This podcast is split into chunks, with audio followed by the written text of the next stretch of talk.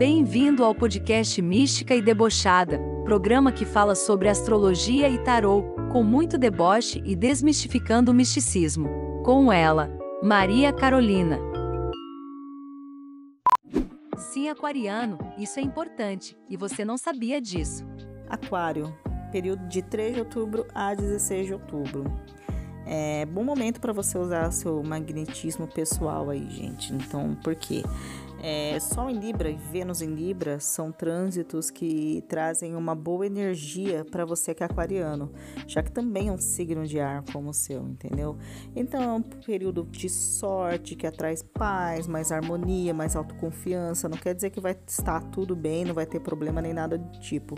Mas desde a semana passada que eu venho falando aqui que tipo o período para os aquarianos tem sido bem favorável atualmente. Então o que? Vai fazer que no geral mais pessoas gostem de você que você goste também delas, entendeu? Aquela coisa de aquariano, tipo, eu odeio o mundo, eu odeio a humanidade aqui, não, não vejo muito forte, não, tá?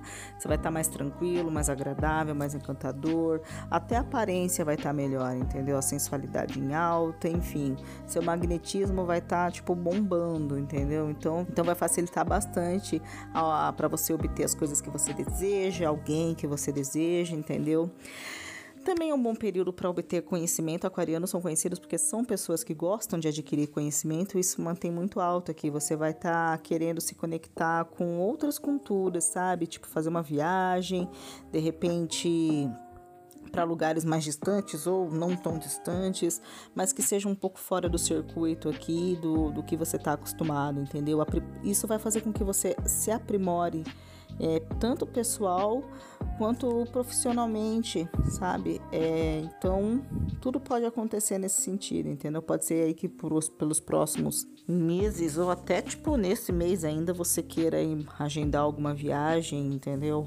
Internacional ou pinte aí uma oportunidade de que isso possa vir a acontecer, tá? Também na parte financeira é um bom período, tá? Vocês vão estar tá aí com uma, uma propensão a aumentar aí os rendimentos de vocês, o, seus ganhos materiais. Então, é bom ver, entendeu? Aonde o seu Júpiter aí está posicionado, tanto Júpiter quanto Vênus no seu mapa, tá?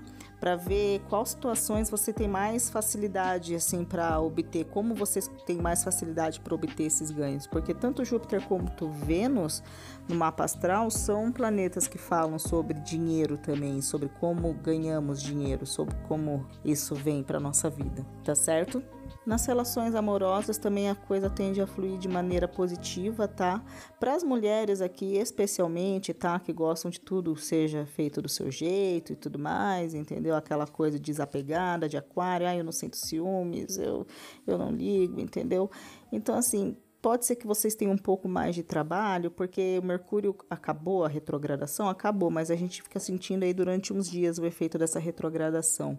E esse Mercúrio veio ensinar um pouco a gente a pensar mais no outro, já que ele retrogradou em Libra. E Libra é um signo que pensa no outro, né? Então, assim, é, aqui é, eu aprendi. É, a lição é se você aprendeu, entendeu? A olhar mais para o outro no relacionamento. Não é porque você é desapegado e não sente ciúmes ou não tem necessidades afetivas tão altas quanto do seu parceiro, dos seus amigos, enfim, das pessoas que te cercam, que não quer dizer que essa pessoa também tenha, entendeu? Então vale aí, tipo, é um um adendo nisso, entendeu? Que embora os relacionamentos fluam de maneira tranquila, às vezes você precisa ter um olhar para o outro é um pouco mais empático, entendeu? Com mais paciência. Isso para você pode ser um verdadeiro teste que pode te ensinar muito tá bom? E na verdade você pode acabar percebendo que você precisa mais das pessoas até do que você imagina, entendeu? Mesmo que você não demonstre ou que você não sinta isso da mesma maneira que elas. E além de refletir desse jeito, tá? Da maneira como você vem agindo nisso, é hora de valorizar também e se dedicar às pessoas que você ama, criando conexões mais profundas, tá? Não é preciso abrir mão da sua liberdade, entendeu? Nem de quem você é, nem de que você gosta, entendeu? Basta você encontrar um equilíbrio para isso. Pergunta se você não tá fazendo as coisas de maneira automática, sabe? Sem achar um tempo para si mesma, porque assim, você desprender de mais tempo para os outros não quer dizer que você não vá ter tempo para si ou que você tem que se sufocar ou abrir mão da sua liberdade, como eu disse. Você pode tentar achar um equilíbrio. Aqui o maior conselho para relacionamento é esse tá bom? Agora eu vou tirar uma carta para o signo de Aquário.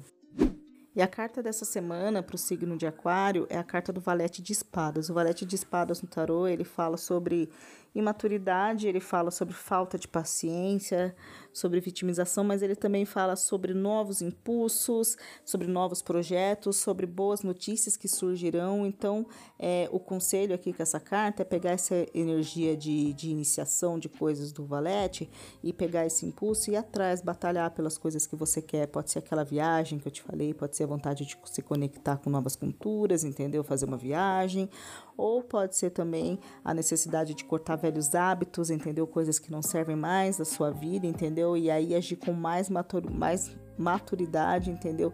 Tirando a imaturidade aí do meio do caminho e tentando agir de maneira mais racional, porque o naipe de espadas no tarô ele fala sobre isso, sobre racionalidade. Tá certo, gente? Eu espero que esse conselho tenha ajudado, tenha feito sentido, tá bom? Se você precisar ouvir mais vezes, essa previsão é quinzenal, então ela fica aqui um tempo tá? Se puder compartilhar com seus amigos, me ajuda também. E avaliar o podcast aqui também me ajuda muito, tá bom?